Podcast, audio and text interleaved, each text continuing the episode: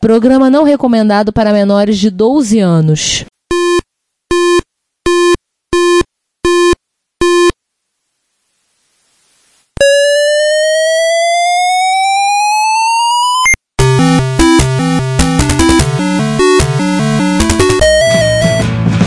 We bought it to help with your homework.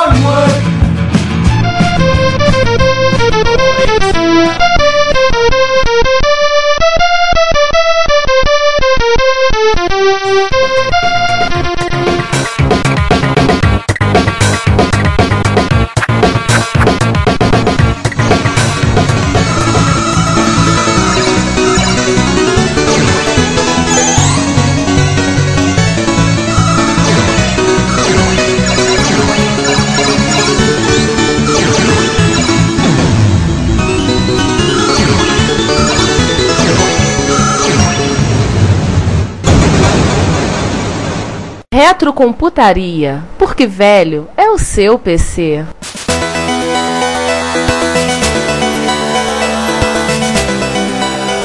Exatamente o, o título lançamento da Bubble System. Gradius, diga-se de passagem, que um dia a gente vai ter que fazer um episódio, alguma coisa no futuro, um dossiê Gradius, né? Faz parte da nossa lista infinita de promessas. Ó, Tem ouvinte que já pediu. pra compensar, vamos falar dele um pouco aqui, né? Aliás, o primeiro título de Mega ROM da Konami. Vamos explicar então o que é Mega ROM pros nossos ouvintes? Vamos lá. A ideia do cartucho Mega ROM era porque o, o, o Z80 tem a limitação de, de poder endereçar no máximo 64K de RAM. Sim. E eles queriam expandir a capacidade, melhorar, ter mais espaço, poder incrementar mais ainda os jogos. E aí eles implementaram o- a ideia do Mega ROM, que é você juntar um, milhão de bits, né, que dá 128K, e aí há jogos de 1, 2 e 4 megabits para MSX, que dá 128, 256 e 512K de RAM. Eles ocupam, o jogo salva em cartucho, e eles adicionam um controlador de memória, chip controlador no caso, para poder fazer o paginamento de forma que possa ser acessado parte do jogo. Aí você, você tem um jogo maior do que a capacidade de memória a princípio o micro tem. Só continuando com a Mega ROM, ele tem uma, uma particularidade é que ele só ele mexe em um certo endereço do mapa de memória da MSX. Por que isso? Simplesmente porque eles fizeram para os jogos deles. Ou seja, uma página do MSX, para eles não perderem a BIOS, a página em que eles ficam alternando para procurar o que eles precisam, a RAM, onde eles trabalham, e, digamos, um outro área onde que você não pode mexer muito no MSX, que seria os últimos 16K, que tem variáveis de ambiente e tudo o resto, para ficar protegida. Então, pegasse- lembrando aonde, é, aonde a gente pode mexer? Aqui. Lembrando também outra coisa, esses jogos eram feitos para rodar em qualquer MSX, então como eles têm paginação de 8K, qualquer MSX que tivesse 8K, que é o mínimo do padrão, rodava. Continuaria conseguindo rodar. Aí assim, o primeiro dele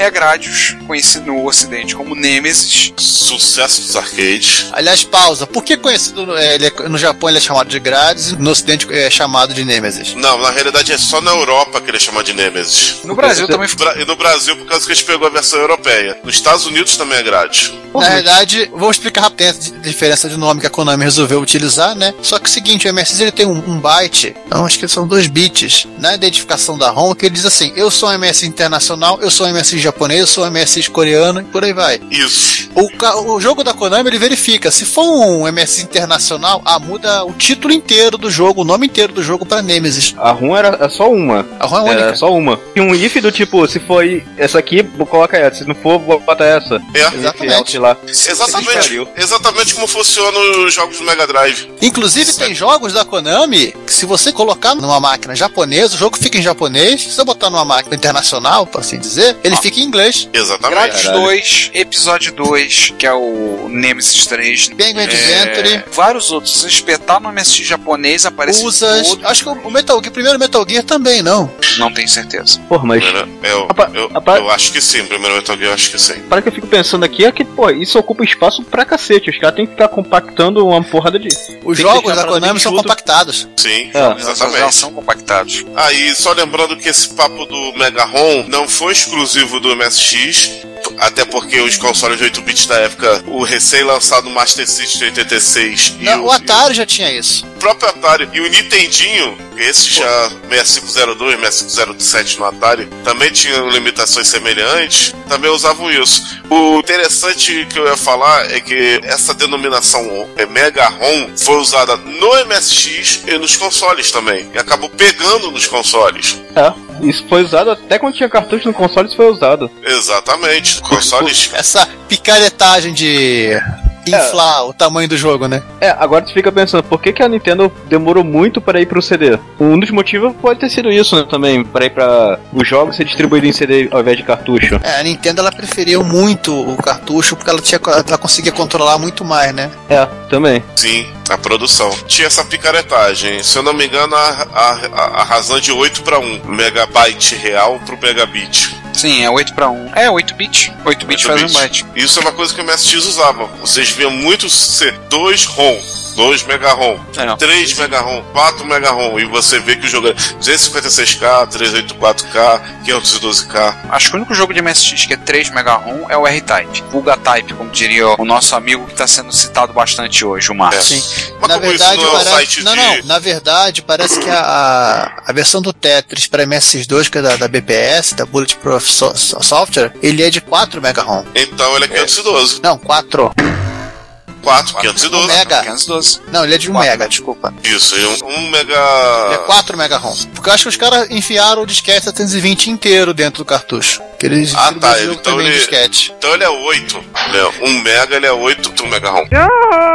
Mas isso Pois é. acontecia. O Pac-Mania tem versão, por exemplo, cartucho em disquete. O Sim. Strategy Confrontation, o Great Strategy, tem É, versão em até- cartucho em É, disquete. até porque no final das contas, ali no final dos anos 80, o preço do cartucho começou a ficar mais caro do que o preço do disquete. Então você vendia o jogo em disquete, que era mais barato, e quem quisesse comprar o cartucho. Luxo ostentação e fugindo dos É. loads. Exatamente. Apesar que eu vou falar uma coisa que o MSX, os loads deles são bem light, cara. Não, Bem- não. Porque eu, no que? Em, em disco e em cassete. Em disco, é claro. Mas voltando lá pro porte de arcade, teve um que não ficou lá muito legal, né? Pelo menos eu considero o porte do Twin Bee.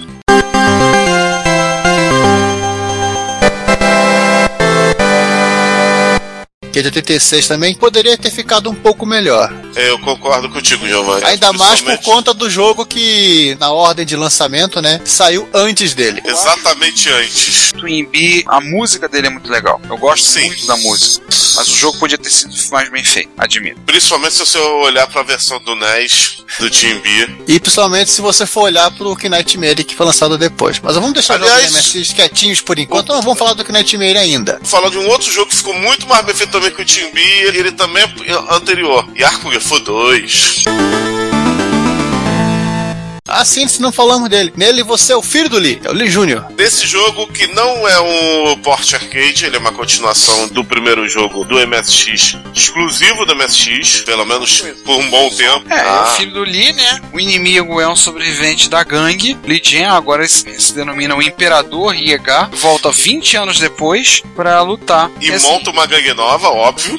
sim, Ele ficou 20 anos montando a gangue. Vou dizer assim, Yakun Fu 2 eu joguei antes do Yakun Fu 1. O cenário é muito mais bonito Sim. e é um jogo que você caminha no jogo, não é aquelas Era você... isso que eu ia falar. O jogo ele tem elementos de beat'em up do Kung Fu Master. Sim. De vir uns inimigos, tudo bem, os inimigos bem fuleiro. Do, Atrapalha o suficiente. É, eu só lembro, eu nunca joguei esse dois, só joguei um mesmo. E eu lembro bem dele, eu lembro de bobeira, assim, vendo. Eu vi um monte de o side-scrolling, mais ou menos assim, né? Um side-scrollzinho. Sendo que tem umas criancinhas, né? Eles têm. Ficou um monte de bebezinho ninja indo na sua direção, você tem que bater nas criancinhas, né? é, esses são os inimigos fuleiros que eu tava me referindo. Nossa senhora. Um monte de bebezinho, assim, dando voadora em você, aquela voadora constante, assim. Isso. Que engraçado, cara. O chefe de fase continua com a mesma mecânica do 1, mas o entre as fases tem essa mecânica de beat'em up, tipo Kung Fu Master, só que piorada, na minha opinião. Mesmo assim, é um bom jogo. Muito mais difícil que o 1. Sim. Um é um jogo facílimo, o 2 nem tanto. Pelo contrário, ele é- ele é mais complicadinho. Muitas vezes você chegava na energia na metade por conta desses bebezinhos lutadores. É que é aquela coisa, né? é- Eles estão lá literalmente pra atrapalhar o teu percurso do que pra te, te reter. Sim, ou seja, a gangue não é só os, os seis cabeças, seis cabeças, mas um monte de capangas. Por aí. É, você tem também, tem aquele segredo que você encontrava em revistas, dizendo, o local onde você dá um soco na região do cenário para descer aquele copo de Cup Noodles secreto que te dava energia extra. E é claro que não dá pra esquecer ESS, CCC, FFFF. Ok, 30 vidas, né? 94. Ao você pressionar nessa sequência, você consegue 94 vidas no jogo. Agora, olha o Konami, olha o Konami Code aí. Agora, alguém tira uma dúvida, porque assim, eu tô vendo a capa original e nela não tem pro MSX. Ele foi lançado junto com o MSX ou foi bem depois? Não, primeiro ele foi lançado para MSX, depois via Imagine, que é uma empresa que a gente esqueceu de falar, mas que no Reino Unido, para computadores, ela portava os, os primeiros jogos do- da, da Konami, os jogos. Aham, Ela portou para Spectrum, Commodore 64 e Amstrad. isso aí. Nenhuma das três versões faz jus a do MSX. Tá. O MSX é bem superior. Aliás, vamos falar aqui que o- os portes de jogos da Konami não feitos pela Konami são, no geral, desastrosos. Isso vai ser uma constante aqui nesse episódio. Até quando a própria Konami porta ela mesma. Mas vamos seguindo adiante. É. Falamos do Twin falamos do Yakuza Gifu 2, estamos agora em 86 e 87, falamos do Kibert. Vamos só encerrar o MS1 Sim. antes de É, partir para MSX, MS2. é, MSX1 que não seja Mega ROM, né? Bom, mas Mega ROM tem o Knightmare que a gente vai citar mais tarde. Tem o Kibert, o Timbi que a Então- gente já falou, e Arco Gefu, acabou. Aí a Então, parte de assim, esporte. em, é, em 86, a Konami ela, ela implanta o Mega ROM e, exceção do Kibert, sabe, sei lá, por que motivo não, não, saber, não conseguimos saber até hoje, ele foi o último jogo de mapeamento normal da Konami. É, o que leva a crer que pela data dele deve ter sido um jogo que era pra ter sido realmente muito mais cedo e que foi adiado. É, alguns jogos apareceram no meio do caminho aí. Exatamente. Deu a impressão que realmente o pessoal adiou muito o Kibert. Bom, Ah, mas vamos falar de um jogo que não é jogo? O sintetizador? Sim. Isso é um troço muito estranho, né? A Konami ela fez alguns programas, entre aspas. Um Cara. deles é o Synthetizer. Cara, vou dizer que esse sintetizador, hoje em dia, ele só tem uma utilidade. Ser o item mais caro da Konami que aparece à venda em leilões. Mais caro que o Metal Gear Solid 2? A última vez que eu vi um, eu vi gente pedindo mais de mil euros por um. Que isso? Ele é extremamente raro. Porque muito... vendeu pouco, né? É. Diz esse cara, ele tem um. É assim, ele não era jogo. Negócio, Ele não era jogo. Ele saiu a 6.800 ienes na época, que significa em moeda atual 192 reais. Ou seja, era caro. Era um sintetizador de som, ele tinha um chip. Um chip específico, tinha um DA específico pra isso. Ele E acabou. Disseram que ele seria lançado na Europa, ele não foi lançado na Europa. Ah, Então ele é, é o item mais raro, caro de- dos itens da Konami relacionados a MSX, que é é quando aparece. Ele vinha com uma fita cassete também. Você gravar as suas músicas. Não, não era com samples de som. Era um sintetizador pra você gerar sons. Eu ouvi rumores que ele seria lançado na Europa, mas não saiu. Bizarro. Bizarrice. Ah, já que citamos aqui em Bizarro, só lembrar uma coisa pro pessoal aqui, que a, seguindo a, a numeração dos cartuchos da Konami, né, o RC-734, que é o Goonies, saiu em 86, mas em compensação, o 733, que é o Hyper Sport 3, saiu em 85. É, a numeração é meio fora de ordem, né? É, e o 736, que é o Konami Boxing, saiu em 85 também. É, Ou seja, a numeração é o mero detalhe. Falando em 735, vamos falar do 735, que é o outro que não é jogo. É, Game vamos,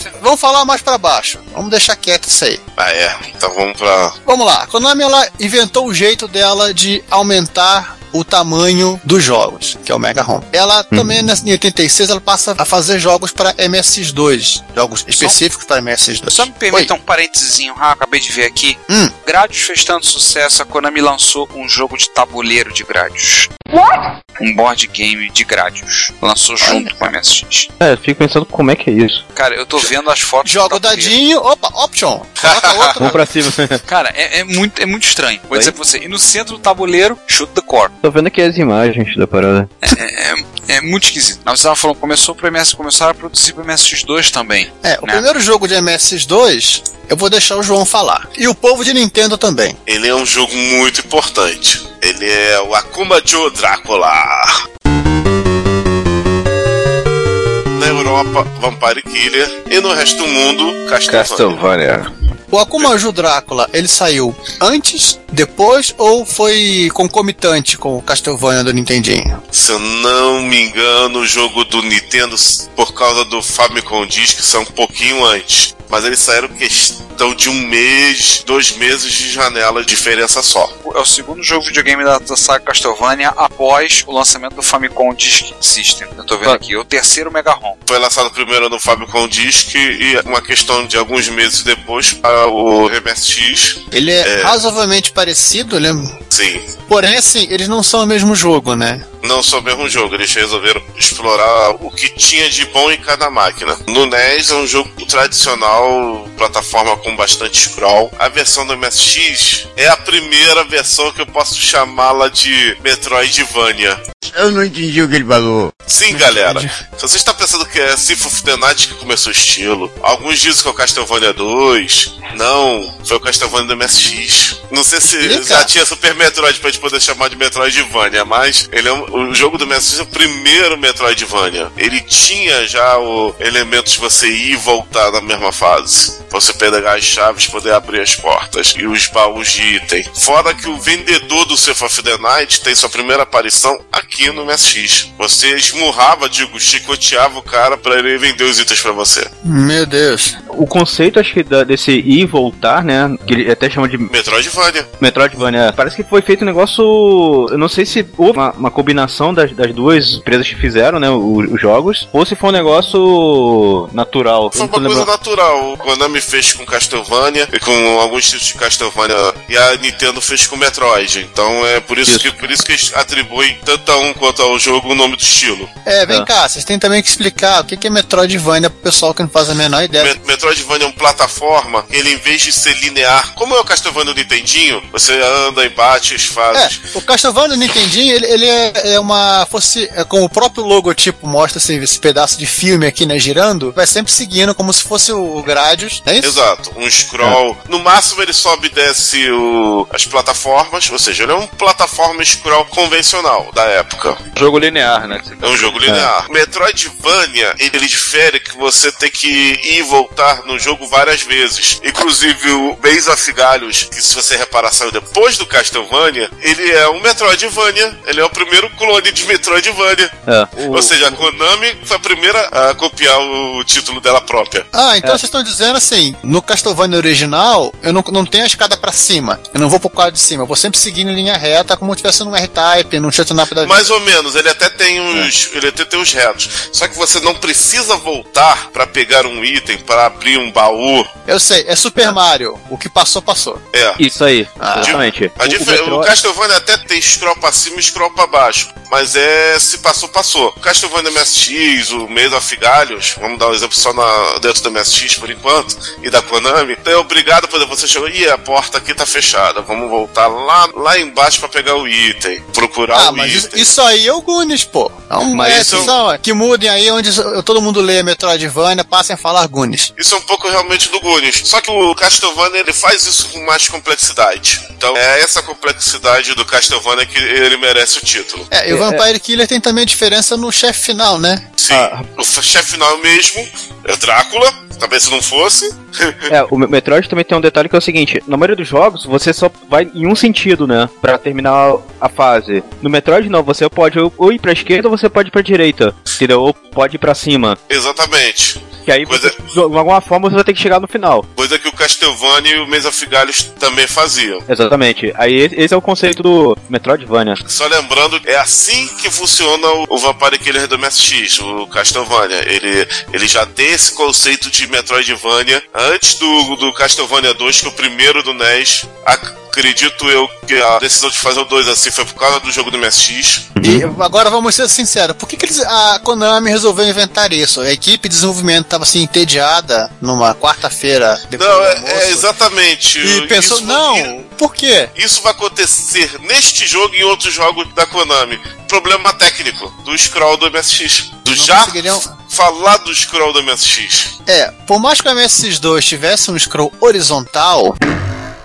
Horizontal? Tô falando certo? Horizontal ou não, é vertical. Já tivesse um scroll vertical fino, mexendo no registrador do VDP, ainda faltava pro MSX2 a capacidade de fazer o scroll horizontal, que é uma coisa que o Nintendinho faz com o pé nas costas, mudando o ponteiro do registro de, do mapa de VROM dele. É, Exato. Não vale também, né? Então a Konami ela teve que dar um jeito, assim, adaptar, fazer uma... Talvez até por isso que o jogo tenha outro nome, né? É, no outro nome só na Europa. No Japão, o nome dos dois jogos são iguais. Ah, É o europeu eu vou fazer do Europice. ah sim. Quer ver uma curiosidade que eu achei sobre o, o Vampire Killer aqui? Também foi lançado na Coreia do Sul. Vocês sabem que a Coreia do Sul naquela época era um bunda lelê daqueles, né? Você podia. Zemina. Exatamente, mas, mas aí que tá. Tô lendo o que tá no livro. Pare as prensas. Foi um lançamento da ProSoft com o conse- consentimento da Konami. Então é um porte oficial, E- não igual o porte feito pela Zemina em fita cassete.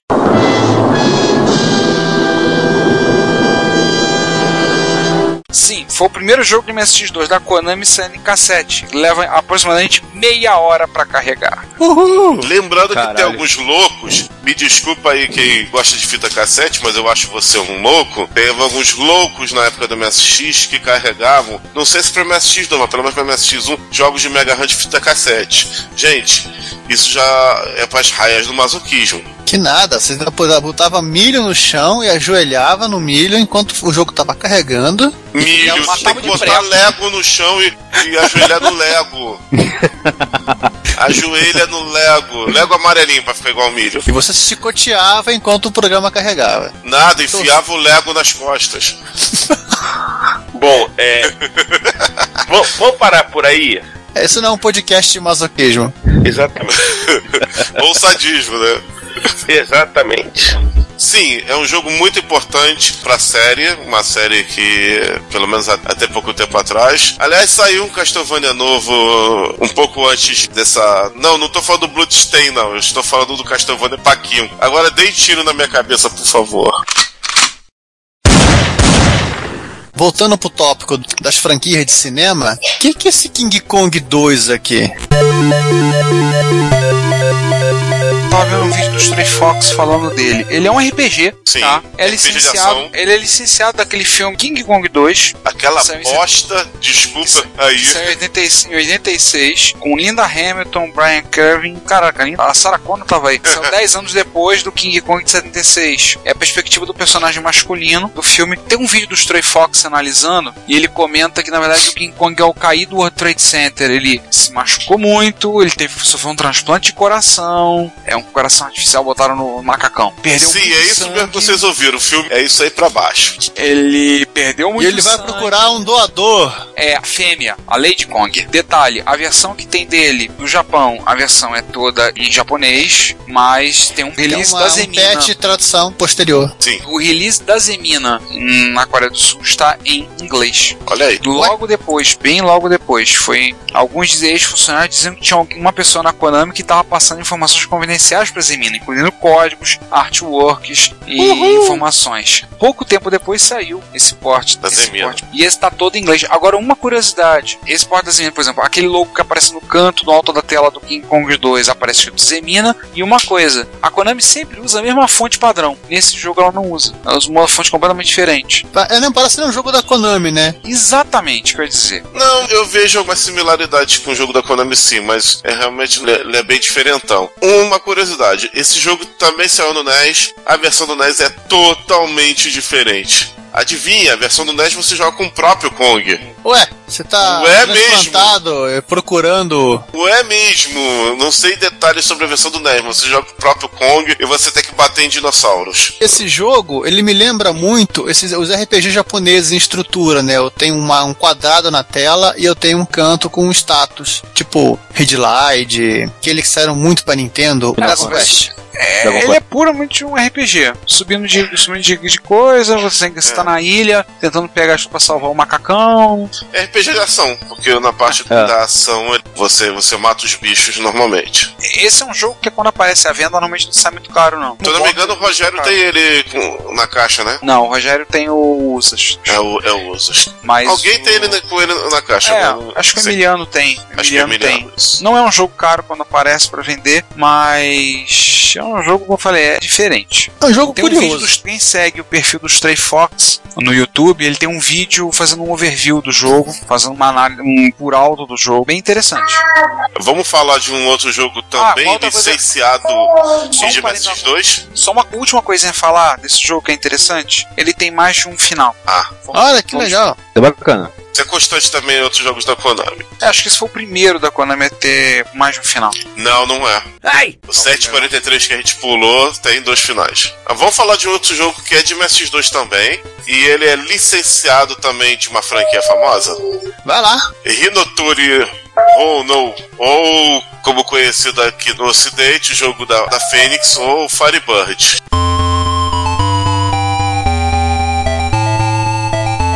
Detalhe que são apelidos pro pessoal que não.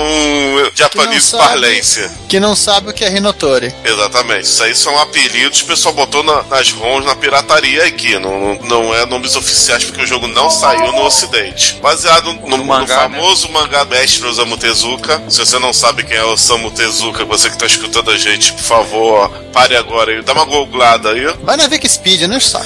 Era amigo do Maurício de Souza. É. Entre outras Dica, né? Dica.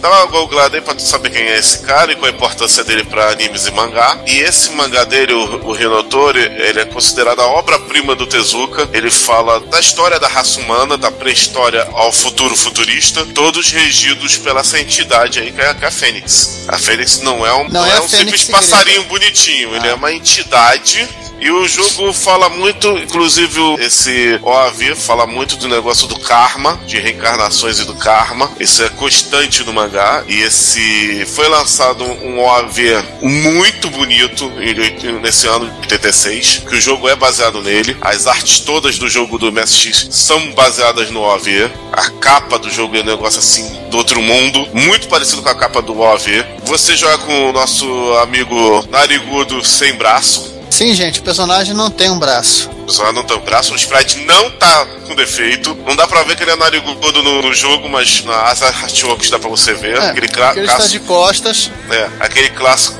traço característico do Osamu Tezuka. Esse cara é um ladrão. E ele vai estar nessa coisa aí por causa que, que a redenção dele para poder ascender aos, aos céus. É uma saga de redenção, como no anime. No jogo, Todo é um champ, você atira É. em tudo que tem em cima, você lembra um pouco People nesse sentido, você tá atirando pra cima. Exato. E você não volta. Sendo que é Você tem telas né? pro lado. Sendo que é labirinto, né? Então, É. às vezes que você entra, passa, tem que ter pego a chave pra poder abrir a passagem. Exato. Você jogo enfrenta chefes de fase. Você enfrenta, no, no- no jogo é uma desculpa é você destruir monstros e demônios. Mas tirando o objetivo dele, Cara- o, o anime não tem nada a ver com o jogo. Tirando o título. Não, tem como eu disse o, a música, a música de abertura, assim como o Gunis, eles botaram a música de. No, ca- no- nesse caso de encerramento, porque ele não tem, nem, não tem abertura, ele só tem encerramento. Que aliás a música tema do anime é linda, ela me arrepia até hoje, ela é sensacional. O do MSX, aquele negócio lembra, não faz jus a. Esse aí eles não conseguiram. PSG tem suas limitações mesmo, mas é bacana a música mesmo assim. As músicas originais do jogo, essas que não tem nada a ver com anime, são muito bacanas e tem mais de uma música. O jogo é muito bom. É tudo bem que ele é uma desculpa esfarrapada pra capitalizar em cima do Hinotori, né? Do, do Osamu Tezuka, mas o jogo é muito bom. Altamente recomendado. Ele é clássico do MSX, considerado hoje em dia um clássico, uma pérola meio desconhecida, um jogo exclusivo. Alguém vai falar, ah, saiu do Nintendo. O jogo do Nintendo não tem nada a ver com o do MSX. Ele é uma plataforma. É uma picaretation diferente. Ele é uma picareta diferente. Uma plataforma, ele é, ele é mais parecido com Castlevania do que esse Hinotori. É, o, que- o que parece é que a gente falou dos Goonies, né? Parece que só Sim. pegaram o, o sucesso do Goonies e botaram. É, tipo assim, pegaram o sucesso do Rinotori e botaram no jogo. Eu, Isso. um jo- eu tô fazendo um jogo aqui. Opa, é ótimo. Muda a tela. Pra não dizer que foi tão picaretado por conta da capacidade do MSX2, você vê muito da identidade visual do anime ali no jogo. Apesar do, da história não ter Sim. nada a ver, você vê aquele clima feudal, que a história se passa na época do Japão feudal, 1200 e blá blá blá, né? Você vê as construções, vê aqueles túmulos japoneses de pedra, as florestas de bambu, as florestas de jogo É. do anime, você vê que pelo menos em termos de ambientação ele é mais bem construído. Mas eu acredito que isso é mais por conta do, do MSX2 que o esforço da Konami. Só tem um, detalhe assim, nessa época no Japão não tinha tiros, não tinha nada, né? E o cara tira um monte de coisa aqui.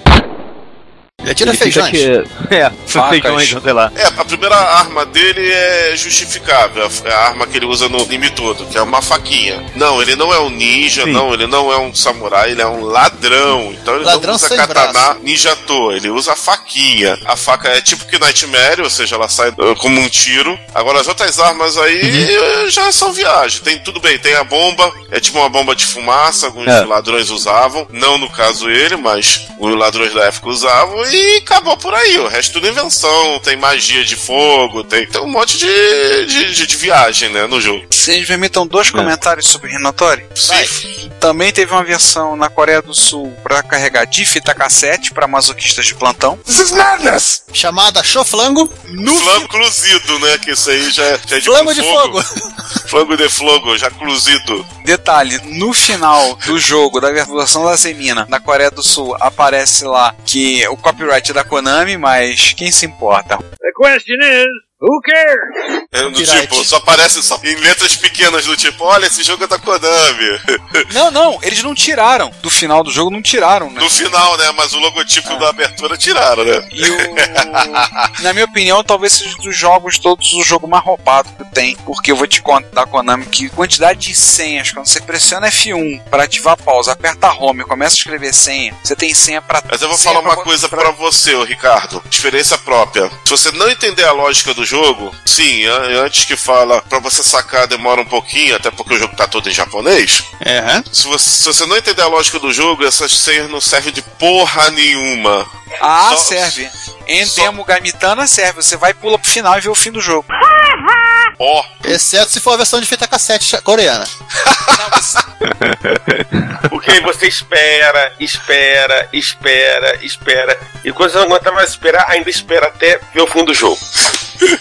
Aliás, É a melhor Konami era mestre de botar esse código do tipo, não tá conseguindo virar o jogo? Bota essa merda aqui e vê o final logo e não enche o saco. É, é filme Isso aí é Spirit, pra parar. Mitai É. Mitai o End Demo. Tem vários E jogos ainda da assim, Konami ainda na, na picaretagem, eu vou acrescentar, falamos do Rinotori, eu vou acrescentar na picaretagem um outro jogo de 87 chamado Shalom. Ou Knightmare 3. E não tem nada a ver com a série Knightmare, que nós vamos falar dela ainda mais um pouquinho. E ainda em 87. Nós vamos falar Konami- ainda mais desse jogo mal. A Konami ela, ela inclui uma nova tecnologia além do Mega ROM e além do MSX2 para os jogos, que é o SCC. Agora, uma coisa que eu tô reparando aqui, o Giovanni, rapidamente, só voltando, a gente vai falar da série Knight. O Maze of Galhos e o Shalom foram feitos no mesmo ano. Pois é. Hum, isso explica muita coisa. Tudo É. bem, um deve ter sido início do ano e outro final do ano, mas. Não, mas considere que o Knightmare sai em 86, a continuação sai em 87, e antes que as pessoas se esqueçam do Knightmare, ainda em 87 sai outro Knightmare. O Shalom saiu em dezembro de 87. Sim, eu considero um desperdício de 2 MB-ROM. Mas tudo bem, a gente vai falar mal do Shalom mais pra frente quando a gente falar da série Knight. Assim, como eles aproveitaram, ainda eles, a Konami não continua, continua fazendo, lançando títulos para MSX1. Como ela aproveitou que agora tinha mais memória, a gente pode falar dois títulos muito interessantes. Um deles, o F1 Spirit, a gente poderia considerar como um herdeiro espiritual do Road Fighter.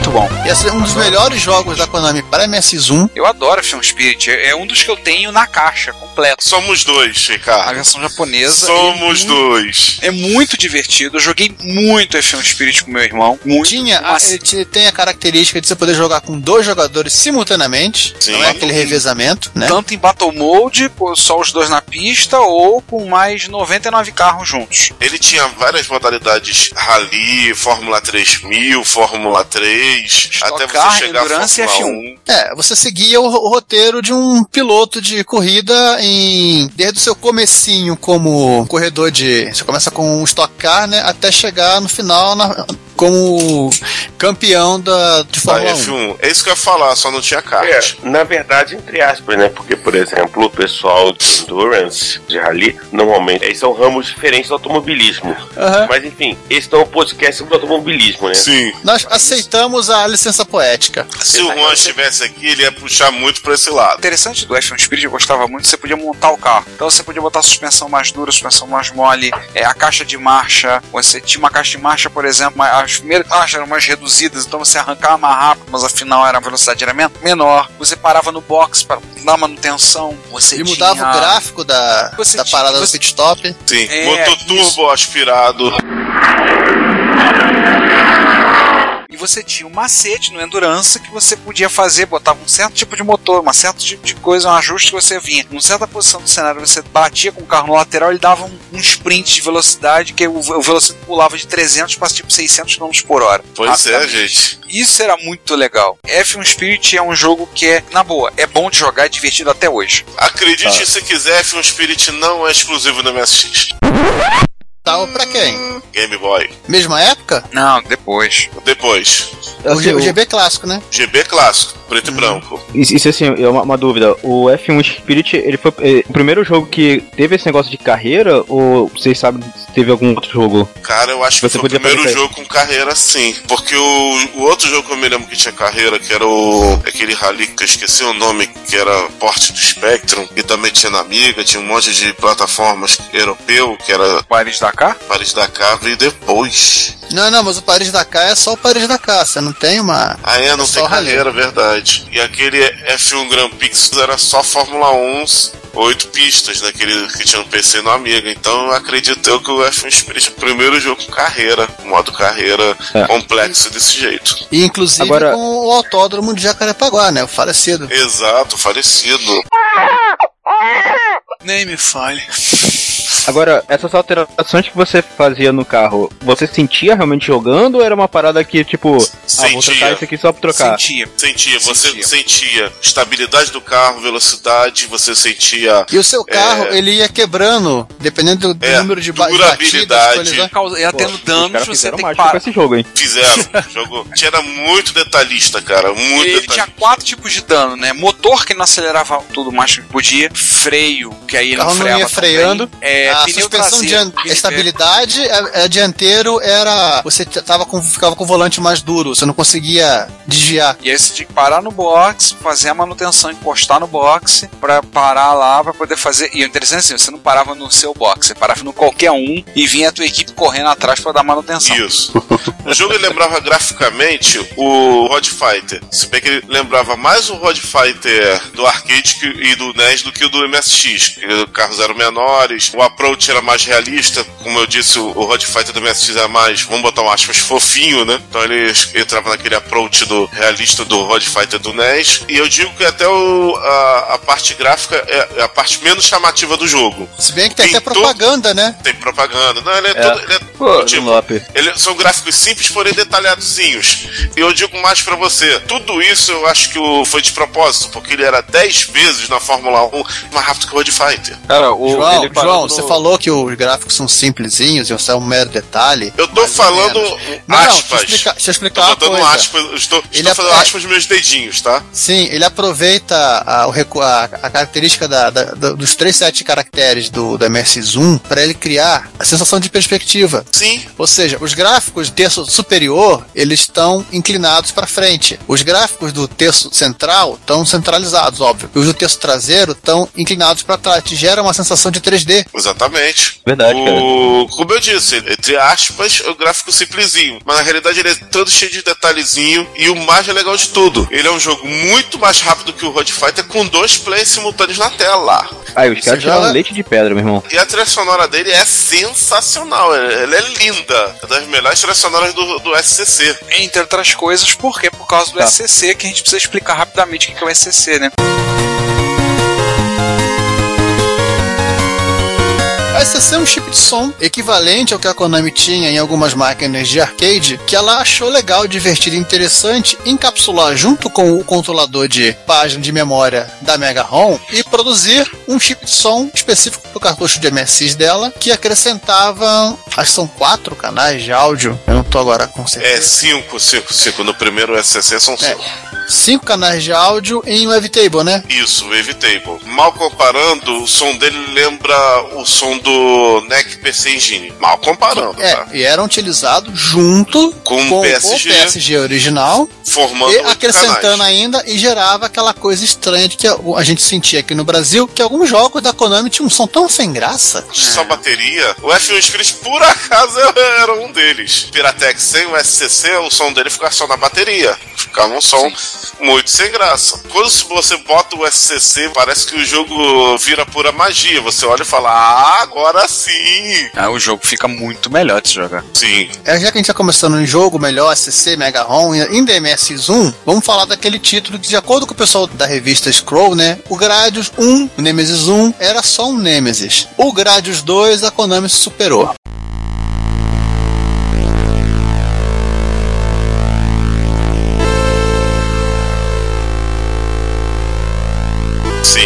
Hum, também usando o SCC para áudio. E foi a primeira continuação, né? A continuação não, não chegou a existir no arcade. Ela surgiu pro MSX. É, esse jogo era anterior ao Gradius 2 do arcade, é 87, sendo que o Gradius 2 do arcade só vinha sair em 88. Ele de agosto de 87, esse aqui com SCC. Na verdade, ele foi o primeiro cartucho a vir com SCC. E é um jogo grande demais, caraca. Outro dia eu assisti, fiquei assistindo um gameplay dele. Eu acho completo o gameplay, tem quase duas horas.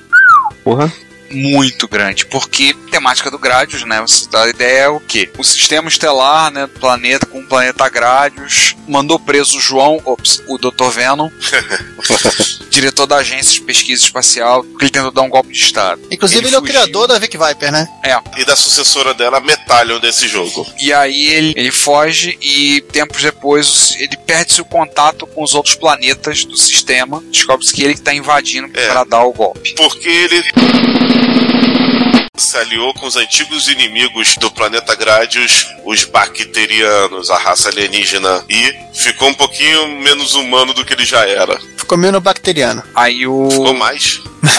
Então, ah, aí vem o James Burton, pega a Metallion, que é o nome do personagem, ele vem para libertar os sete planetas. Mas vem cá, esses caras não mandam um exército, mandam uma nave só. Pois é. Olha, uma raça alienígena está invadindo nossa federação. Vamos, vamos mandar aquele, aquele estagiário. Vai lá, estagiário, pega essa faquinha de bolo puma aqui e vai nos defender. Esses jogos de nave, na maioria deles, eles fazem a famosa explicação Yamato, ou Patrulha Estelar, né? Que, na minha opinião, é o anime que fundou esse estilo do Shut'em Up. que a frota da Terra foi toda destruída, eles construíram uma nave super poderosa para ser a última esperança da Terra. Só tem essa mesmo, por isso que é só essa que vai mandar. Ó, fizemos com sucata essa nave aqui, com caixa de ovo. Vai lá, Caixa vai na ovo, fé. Com, é que é? E, e cai pra dentro. Ca- caixote feira. Cara, mas a oferta que fizeram pra ele é convidativa. Se ele ganhar, ele vai se tornar o novo imperador, vai se tornar o Lord 18. Se você sobreviver, claro. Claro, É. tem que sobreviver. Só que pra sobreviver, bicho, a, a ideia do jogo é assim: você tem que ir até o último planeta e de lá, a princípio, você, você estaria que teria encerrado o jogo. Só que eu nunca vi alguém que tenha encerrado o jogo ali. Porque quando você chega lá, recebe-se um alerta dizendo que enquanto você tá libertando os planetas, o Dr. Venom voltou conquistando tudo de novo. Então você vai libertar todos, dá meia volta, dá meia volta e volta, fazendo tudo igual. Tudo igual não, você inverte as fases. É, sim, na ordem invertida. Dali você, depois de ter feito isso, as 13 fases, você vai para o apartamento do João, ou a 14 fase do, do Gradius, que é a nave do Dr. Venom. E rezando pra tua mãe não falar, vem jantar agora aí. Senão eu vou desligar esse computador. Cara, porque, na boa, tem um gameplay no YouTube, um long play dele, que deve ter umas duas horas. Gente, F1 dá pausa, tá? É muito longo, muito longo, é assustadoramente longo. Pera, agora ele é cara do R-Type ou, ou- ou o R-Type é a cara dele? A jogabilidade, as- a posição da- das inimigas e tudo mais. O R-Type saiu em 87 também. Grade são coisas É, distintas, cara. Não, mas eu tô Olha. dizendo assim. o R-Type ele é baseado, como ele segue a, lógica do, do que foi criado com o primeiro Nemesis, né? Primeiro Gradius, então Aham. o R-Type é a cópia. Então, Ah, sim. E esse jogo, falando em cópia, não só fe- felizes em ter o jogo de duas horas de gameplay, Konami em 88, né? Ou 89. Ah, você esqueceu de falar um negócio muito, muito legal desse jogo. Ah, acho que esse é o primeiro jogo que faz combinação de cartucho. 88, ela lança o Nemesis 3, o. Sim. Como é que é o subtítulo? episódio é o of. Episódio, Ivy of é- é-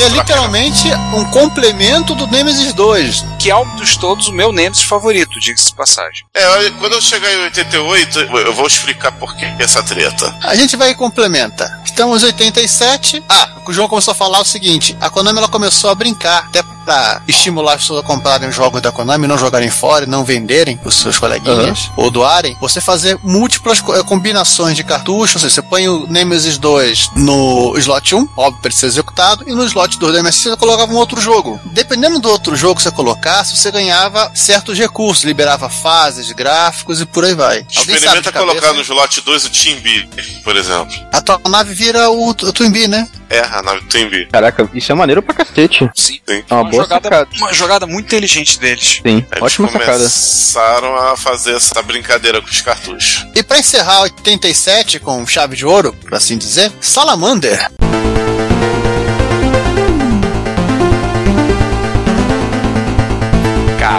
Salamander é talvez um dos jogos mais viciantes da turma de MSX. Se em qualquer encontro, é capaz de encontrar um jogando Salamander. Rogério Bellarmino, eu falei de você. Sim, Daniel Campos, eu falei de você. Eu acho ele overrated. Eu Mas também tudo bem. acho. Ele, em tese, ele é, ele é uma continuação do, da, da série Nemesis, ele não, ou ele é um, spin-off? Um Ele é um spin-off? Quer dizer, ele é um spin-off no arcade, no MSX ele não é tão um spin-off assim. Que eu sei que eu lembro que o, um dos pilotos é descendente do James Burton. É, exatamente. É porque tanto ele faz referência ao Salamander no Nemesis 3. Se você vai assistir a abertura do Nemesis 3, aquela abertura, aquela, sequência de abertura, que aliás, parece que eu gosto muito daquela abertura, tem um momento que ele fala. sei, o- Aquilo ali é tempo. outra coisa que eu explicar no Nemesis 3. Na realidade, aquilo ali também é meio que um arranjozinho da Konami. Tudo bem, no caso do Nemesis 3 eles explicaram com história. Mas aquilo ali tem tudo a ver. O Nemesis 3 eu quero deixar pra mais tarde, por causa que ele tem a ver com um jogo que vai sair no mesmo ano, só que não no MSX no arcade, chamado Gradius 2. Então é. Vamos chegar lá. Mas pera aí, ô Giovanni, você não deixar eu falar de um jogo super divertido, que apesar que um pouca gente jogou ele, Fala, Qual? qual? Você tá falando? Gambaré Goemon?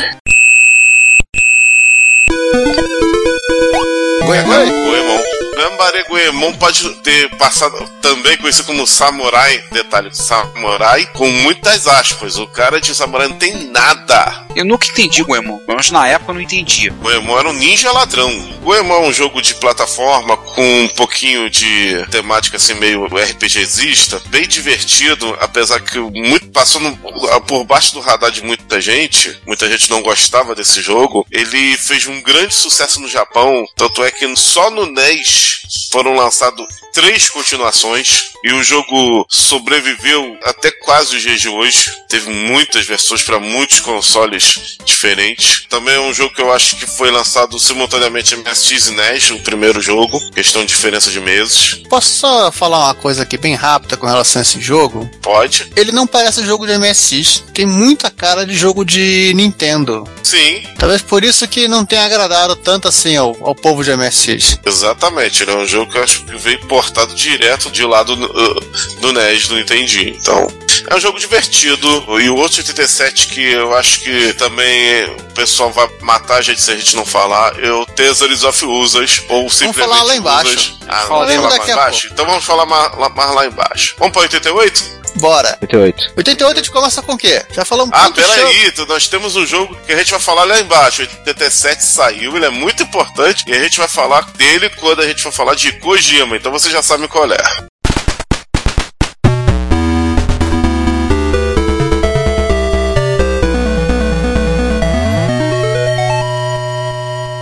A gente pode citar aí paródios.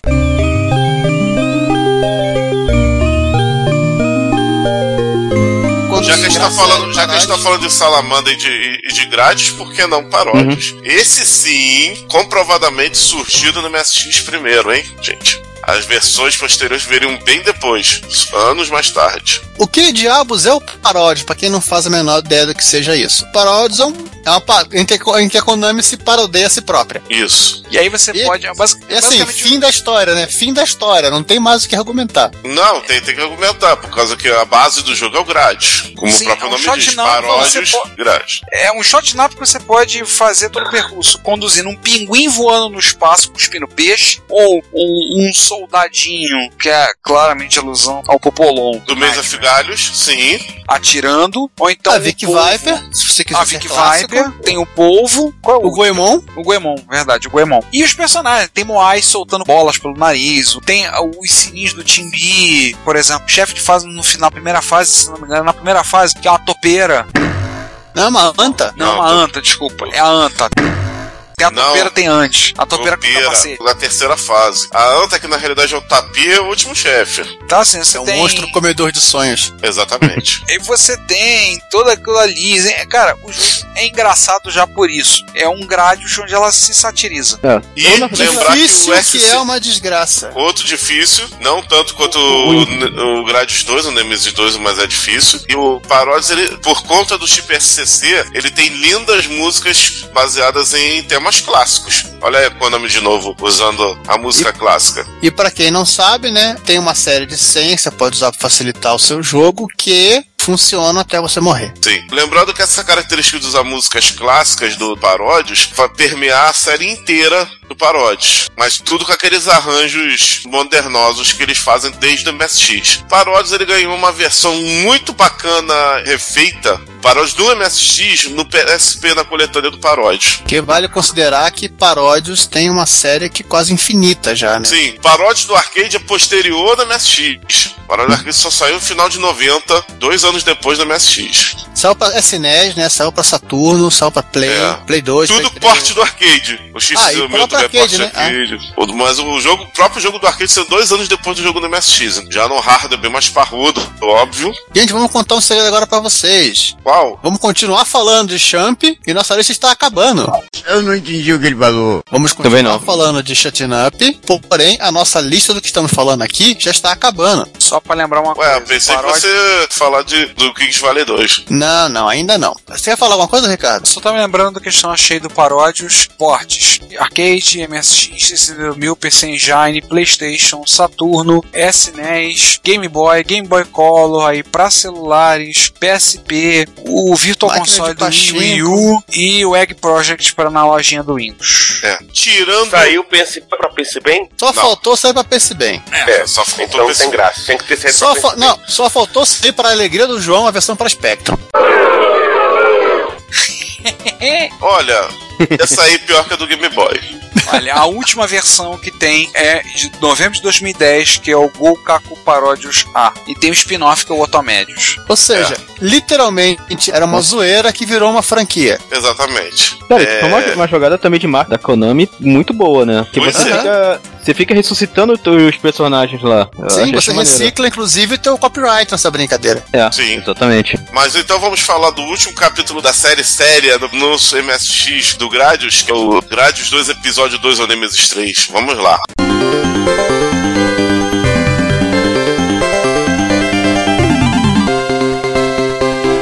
Eu Vamos queria falar o seguinte, tem um, um detalhezinho. Nessa época, em 88, saiu o Gradius 2 canônico, que é o Gradius 2 do arcade. A O Konami Gradius 2 considera- Algarismo romano, algarismo romano. Konami considera aquele jogo lá como canônico e, o- e e a linha que o Gradius 2 do MSX pegou como uma linha alternativa. O Gradius 2, que ela considera o canônico, é o que é o 2 em algarismos romanos, né? É, que é o do arcade. Já foi lançado só em 88. Esse, esse jogo saiu para várias plataformas de videogame e computadores. Quando eles foram fazer o Nemesis 3, o episódio 2, em termos de história, ele é a continuação direta desse Gradius 2 que a gente falou do MSX. Mas em termos de logísticas de jogo, ele é como se fosse um porte bem modificado do jogo do arcade. Por isso que ele tem a abertura que o Ricardo falou de passar os outros jogos, que isso é a abertura do arcade do Gradius 2. A abertura do arcade é simplesmente 1985 Gradius, 1986 Salamander e agora em 1988 Gradius 2. É essa abertura do arcade. Eles aproveitaram essa ideia para falar das batalhas passadas na história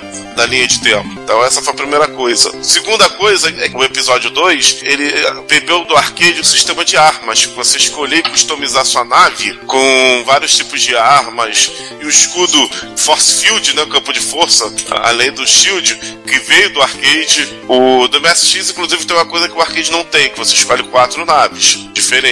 Visualmente no jogo É é, só as armas que mudam, mas na hora de você escolher elas são bem diferentes. E com isso, a, não só a questão. Muda, por exemplo, o tipo de míssil que você usa, por exemplo. Isso. As evoluções do Option são diferentes. Você tem Option circular, Option fixo. Isso também veio do arcade. A coisa também é, é a famosa fase do sol, com os sóis artificiais, logo na primeira fase, com o inimigo sendo a Fênix. Isso é a primeira fase do arcade. É seja, também a primeira fase do MSX. É, resumo da história. A Konami fez uma tremenda uma bagunça. É, ela pegou o jogo do arcade, pegou os elementos já de franquia do que ela fez no Gradius 2 do MSX exclusivo e no próprio Salamander, que é bem diferente do arcade, e, e fez a mesma coisa com o Gradius 2 episódio 2. Por isso que ele se chama assim no Japão, Pra fazer referência ao jogo do arcade e ao mesmo tempo de dizer que é a continuação do Gradius 2 lá do MSX. Confuso, mas Tecnicamente, o confuso, MSX mas tem dois certo. Gradius 2. É, e por isso que a gente chama de, de. Nemesis 3, que fica mais fácil. Exatamente.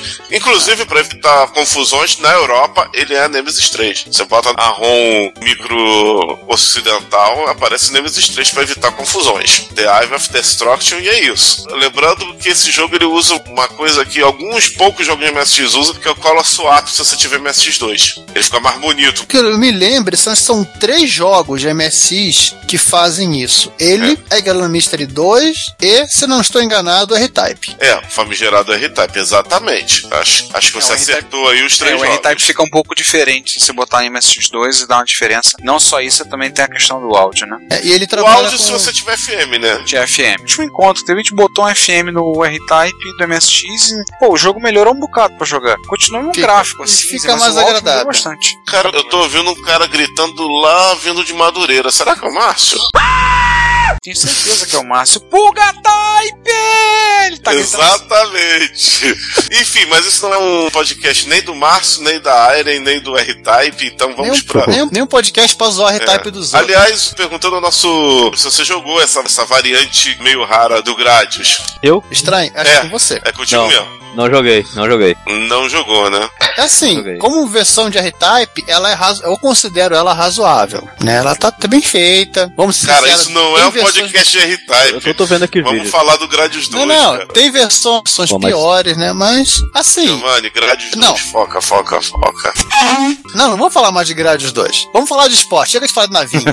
vamos falar de atividade esportiva. Só uma coisa, vocês estão falando de falar de navinha e vocês não falaram do melhor jogo de navinha de. Ah, pera aí, vamos pra 89 primeiro, né? Não, não, não, só pra MSX. Mas vamos pra 89 primeiro. É, vamos já. falar depois feito, desse mano. cara. Mas antes dele, vamos falar do Quart. Mas o Vamos quarto ser- já é 90. Não, vamos encerrar a série. A gente encerra Fechamos aqui. com isso, Porque, fechamos o Gradius, né? porque a gente É, não vai falar de é contra, exatamente Kings nossa- Valley, Space Mamba lá no final, só sobrou o Quart. Viva Estado Retro, computaria. Se você quer enviar um comentário crítico, construtivo, elogio ou colaborar com as erratas deste episódio, não hesite, faça. Você pode falar conosco através do Twitter, no usuário arroba retrocomputaria, pelo e-mail retrocomputaria.gmail.com ou colocando comentários no post desse episódio em www.retrocomputaria.com.br. Lembre-se sempre do que dizemos. Seu comentário é o nosso salário. Muito obrigado e nos vemos no próximo podcast.